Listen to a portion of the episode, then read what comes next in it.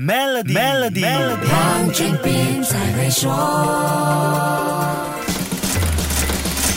你好，我是黄俊斌。随着融资活动越来越活跃，风险投资机构在市场狂奔撒钱，很多人都梦想自己的项目也能够得到风投的青睐。这一集就来跟你说一说，在风投创新高的二零二一年，谁是最强的金主爸爸？还有哪一些地区的初创公司最受金主爸爸的关照？根据 CB Insights 的统计数据，总部在美国纽约的老虎全球管理基金 Tiger Global 去年最给力，全世界投资了三百二十八家初创企业。而且在印度的动作最大，老虎全球去年在印度投了二十二点五亿美元。印度四十二个大型融资项目当中，有十九个是由他领头的。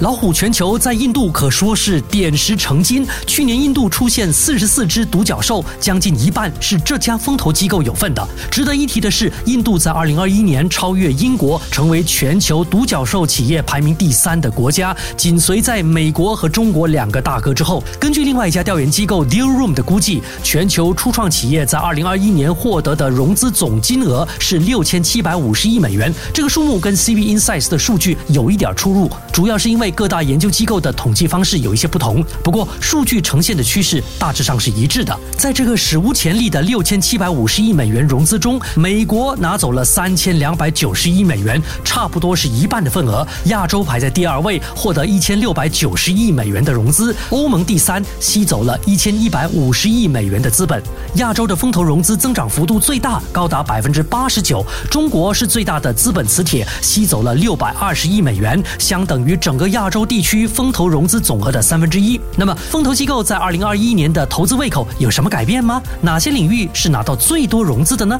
下一集跟你说一说。守住 Melody，黄俊斌才会说。黄俊斌才会说。